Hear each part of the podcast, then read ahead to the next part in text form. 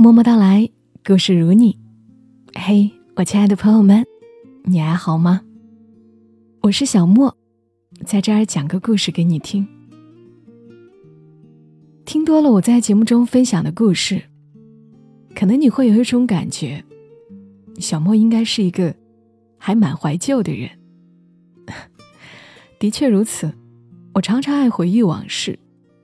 也舍不得扔掉一些还比较有意义的旧物，享受那种简单又熟悉的感情。今晚的故事就是如此，有点旧，有点美好，也有点感动。故事来自于作者红烛，洪水的洪，烛台的烛。这个故事的名字叫《记忆中的一个少女》。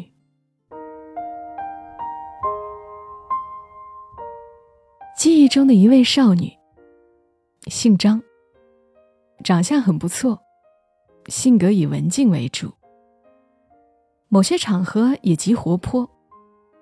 她住城南一带的老式市民区，因而某一段时间和我是邻居。我们在一个中学读书，我比她高一个年级。上学和放学，我们常在同一条街道相遇。却不说话。都知道有对方这么个人，都不敢抬头看对方眼睛。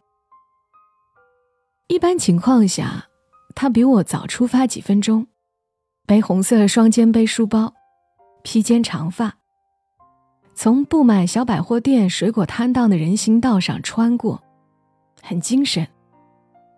我步子快，没走多远就快赶上他了。他若走街的左边，我则改走右边。我为什么要这样做，自己也不知道，反正他也不知道。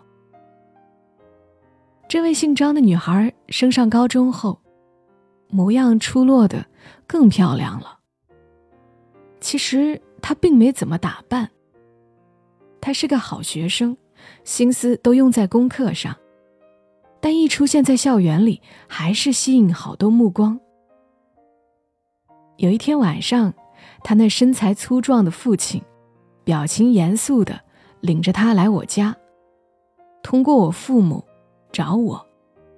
一进门就用豪爽的大嗓门说：“我要请你儿子帮个忙。”原来常有些临近学校的小痞子，给他写情书。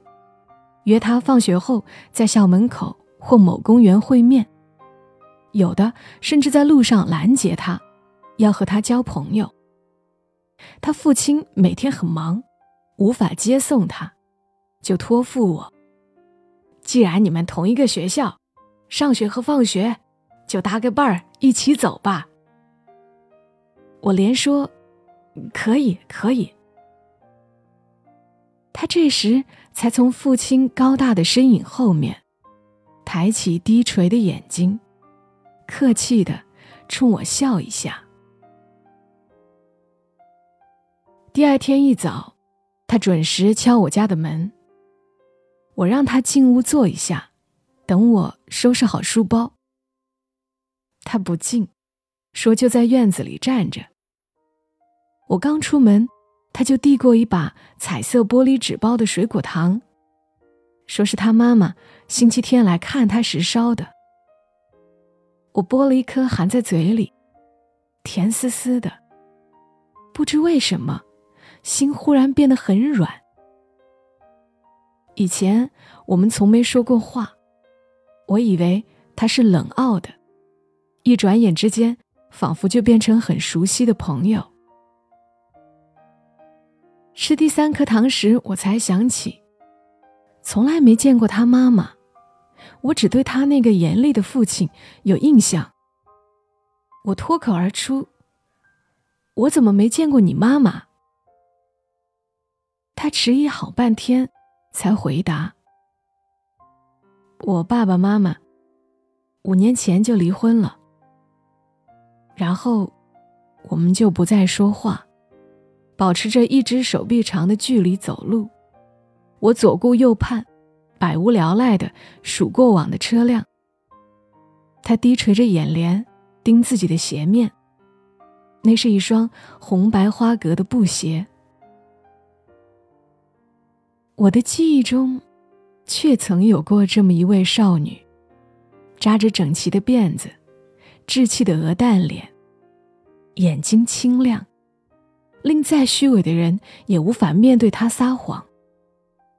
他背着洗得干干净净的红书包，走在我的右边，我仿佛一伸手就能够得着他。然而，我们中间永远保持着一只手臂长短的距离，足够面目模糊的岁月侧着身子穿过。他喜欢边走路边用指尖摇一圈钥匙串。今天夜里，我耳畔又响起那金属碰撞的清脆响声。他气质中有一种与其年龄不相称的忧郁。水雾般弥漫了我。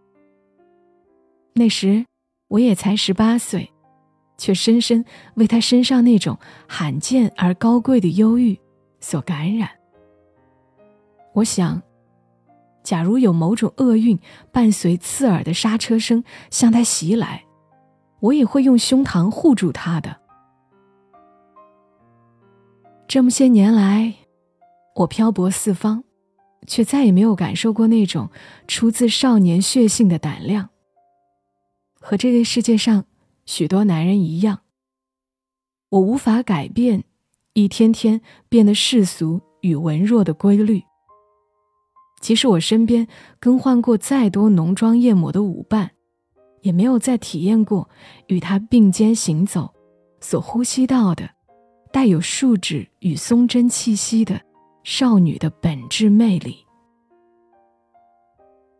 有将近两年的时间，我们几乎每天都同路，却并没有做过太多的交谈。我们还都处于在异性伙伴面前不善于寻找话题的年龄。有一天放学，他做值日做得特别晚，在校园里等他的时候，我便拿出口琴来吹。口琴在当时早已经有些落伍了，所以虽然我热爱这种乐器，但因为怕人说笑，也只是在没人的黄昏才敢尽情的吹奏。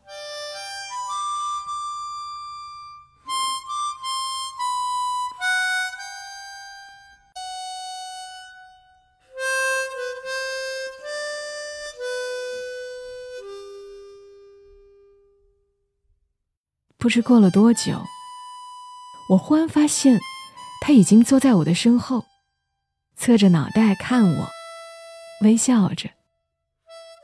他看看周围没有人，便以出奇的活泼，小声对我说：“我唱支歌给你听吧。”他唱得很动听。那段时间，我们的眼前只有蓝天。只有云层下低掠的鸟群，只有灿烂的夕阳。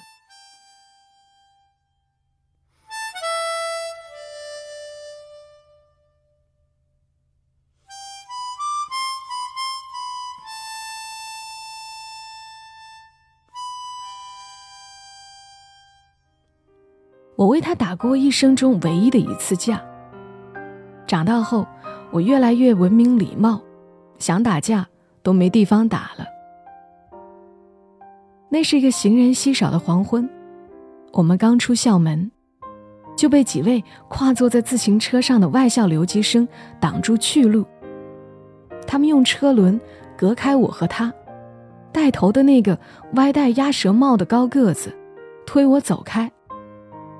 他说：“没你什么事儿了，我要跟他说几句话。”我并不是个勇敢的男孩，我甚至有点害怕，但固执的站在原地不动。拳头便向我飞来了，我那不争气的鼻子便流血了。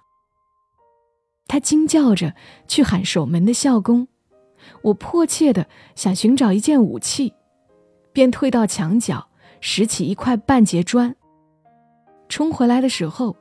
那几辆自行车一溜烟儿的跑了。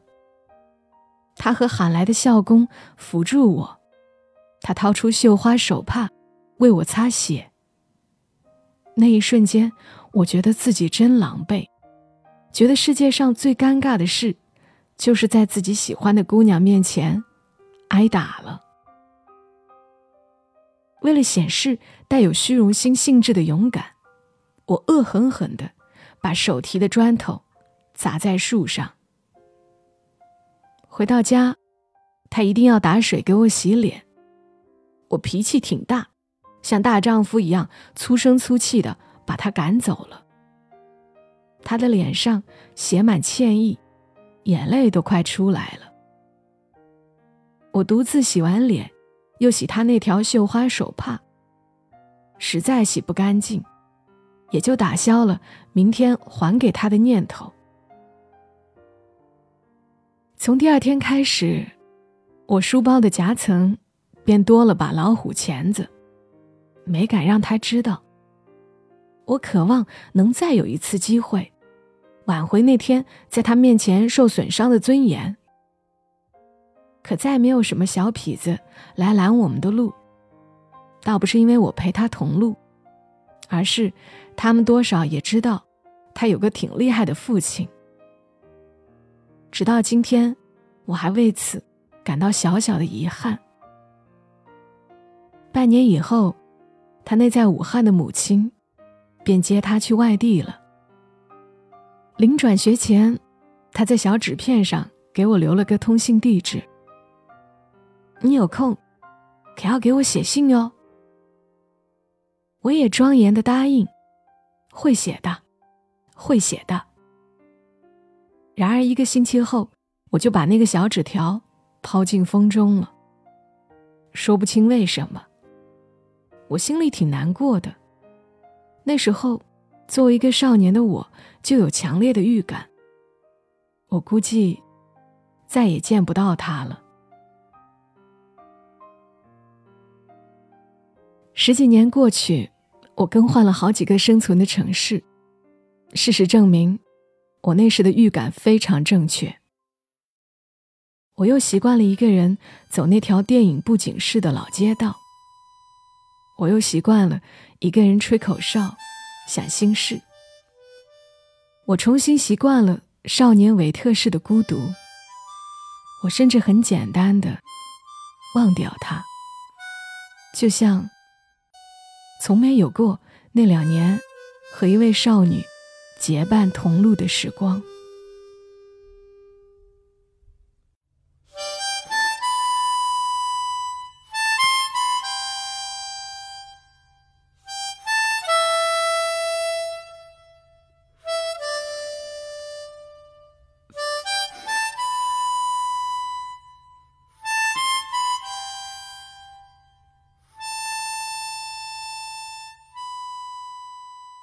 故事来自于作者红烛，记忆中的一个少女。